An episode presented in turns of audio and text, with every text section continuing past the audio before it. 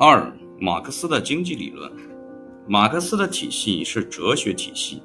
社会学分析以及经济分析的混合，因此将其纯经济理论与其他理论分开有些不公平。在探寻生产力与生产关系之间的矛盾时，马克思将其历史理论应用到他所处时代的社会中，确信资本主义不可避免的要瓦解。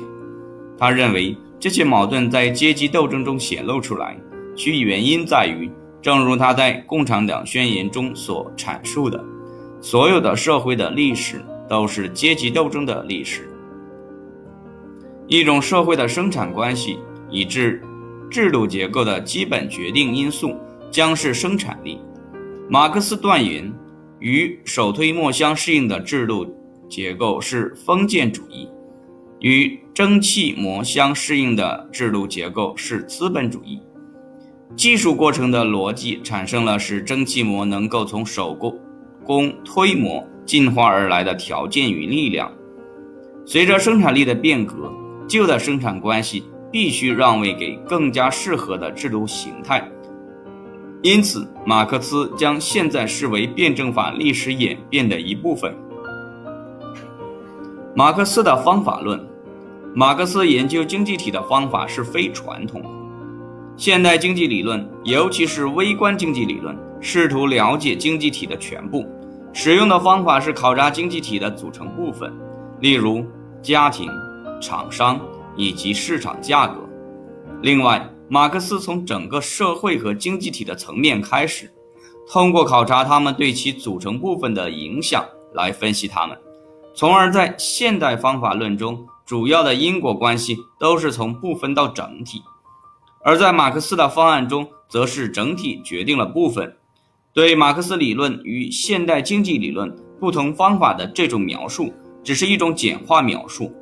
原因在于两者都考虑到了部分与整体之间的相互作用，但是又的确在方向上体现了基本区别。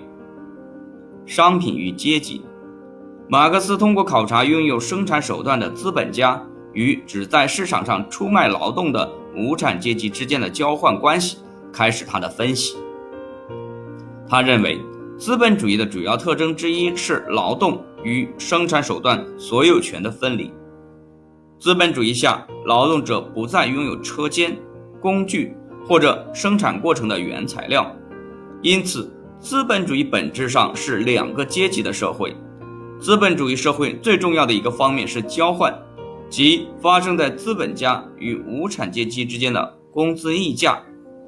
基于这一原因，马克思形成了一种解释商品价格或者说交换价值的理论。因为对解释财产收入的来源特别感兴趣，所以他考察了下列两种力价格的决定力量，即劳动所生产的商品的价格，以及劳动所获得的价格。后者是对劳动生产性努力的支付。李嘉图的经济理论以及随后的正统微观经济理论，都以商品价格开始他们对经济体的分析，所以。人们通常假设马克思对同样的基本问题，即解释商品价格的决定力量感兴趣。然而，马克思并不主要对形成一种相对价格理论感兴趣，他的兴趣所在是工资。他认为这是资本主义制度最为关键的因素，因为工资揭示了一种矛盾，该矛盾有助于解释资本主义制度的运动规律。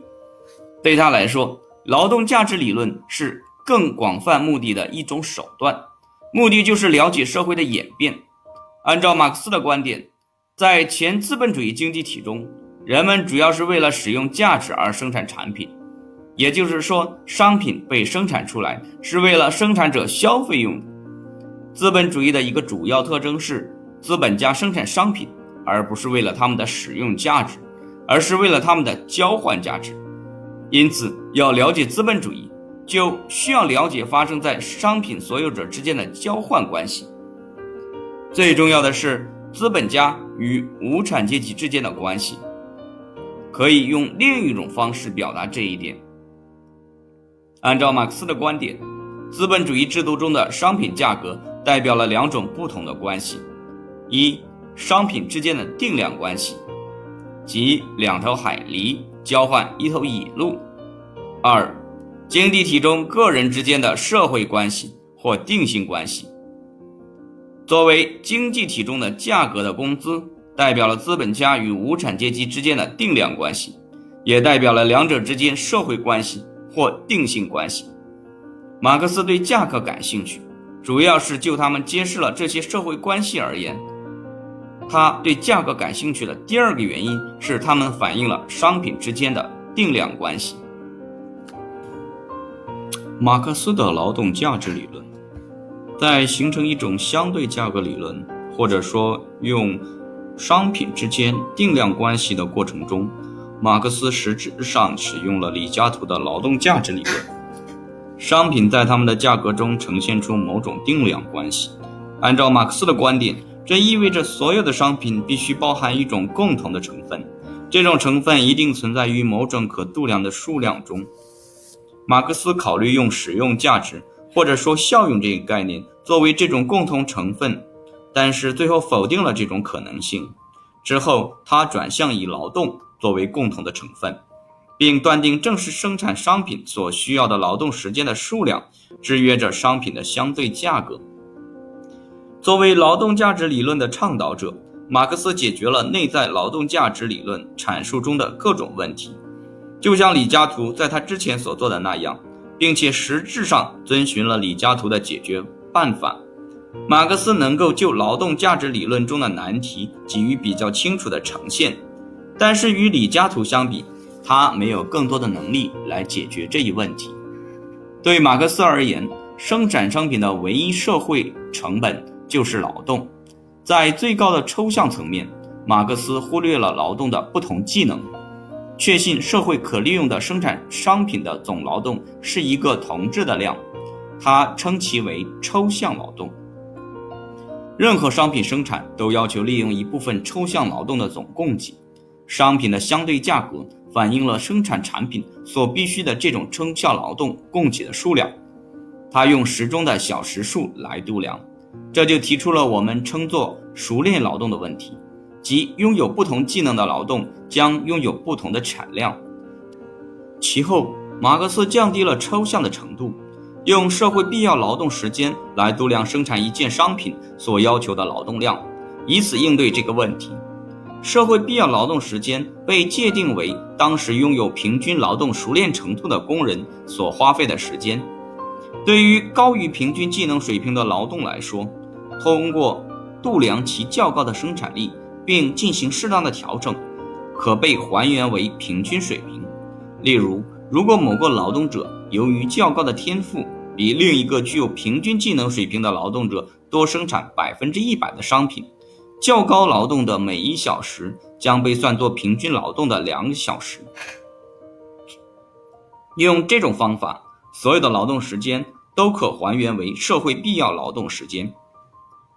我们看到，斯密用支付给劳动的工资来度量劳动技能的差异，为此陷入循环推论。马克思通过假设劳动技能的差异不仅通过工资，而且通过物质生产力差异来度量，从而避开了一些问题。劳动价值理论提出的另一个问题是如何解释资本产品对相对价格的影响。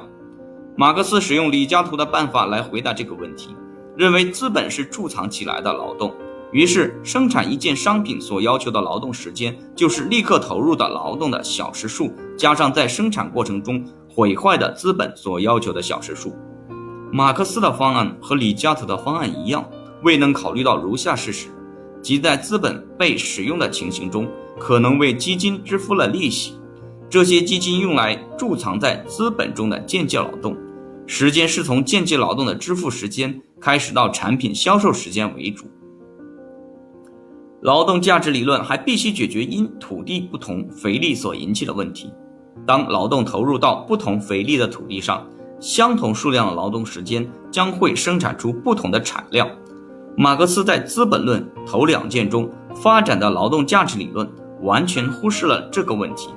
但在第三卷中，他通过采用李嘉图的极差地租理论来应对这个问题。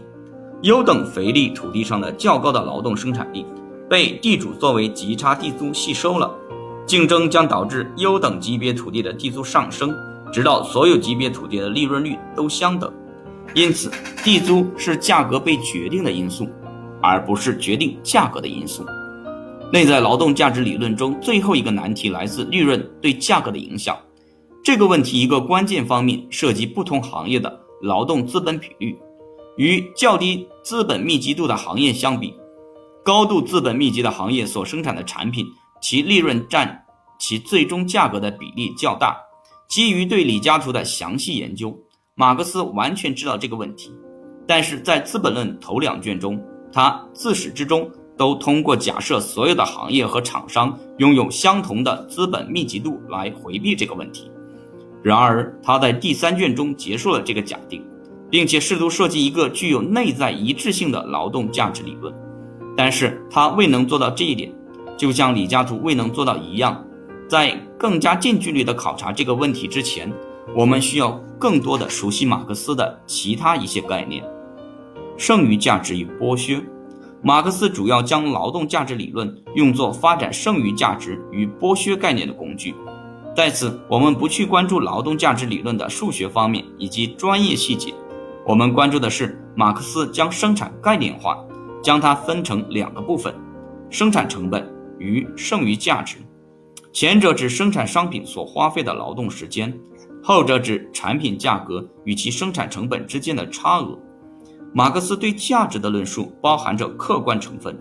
它使经济体的某些方面能够被加以观察，但是它也明确的包含着意识形态的成分。剥去意识形态的色彩后。马克思的预言是简单的，即与所需要的相比，任何经济体将生产出更多的产品与服务，以支付全部实际社会生产成本。因此，从一国的总产量中减去生产这些产量所必须支付的全部实际成本，将会形成一个剩余，它可以被称为剩余价值。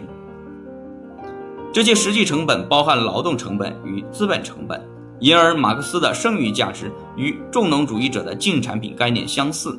剩余是如何被分割成一个复杂的问题，涉及哲学与法律方面的问题。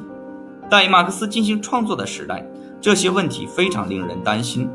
工业革命导致了世界上生产出的年剩余价值大量增加。马克思提出了一个合理的问题：在社会参与者之间分配这种社会生产的剩余的一种。公平办法是什么？但是马克思并不满足于仅仅提出这个问题，他也不满足于指出，在他所处的时代，社会馅饼的切割是不公平、不公正、不合理的。马克思超越了这一点，宣称劳动所产生的剩余被拿走，原因在于他不拥有生产手段的所有权。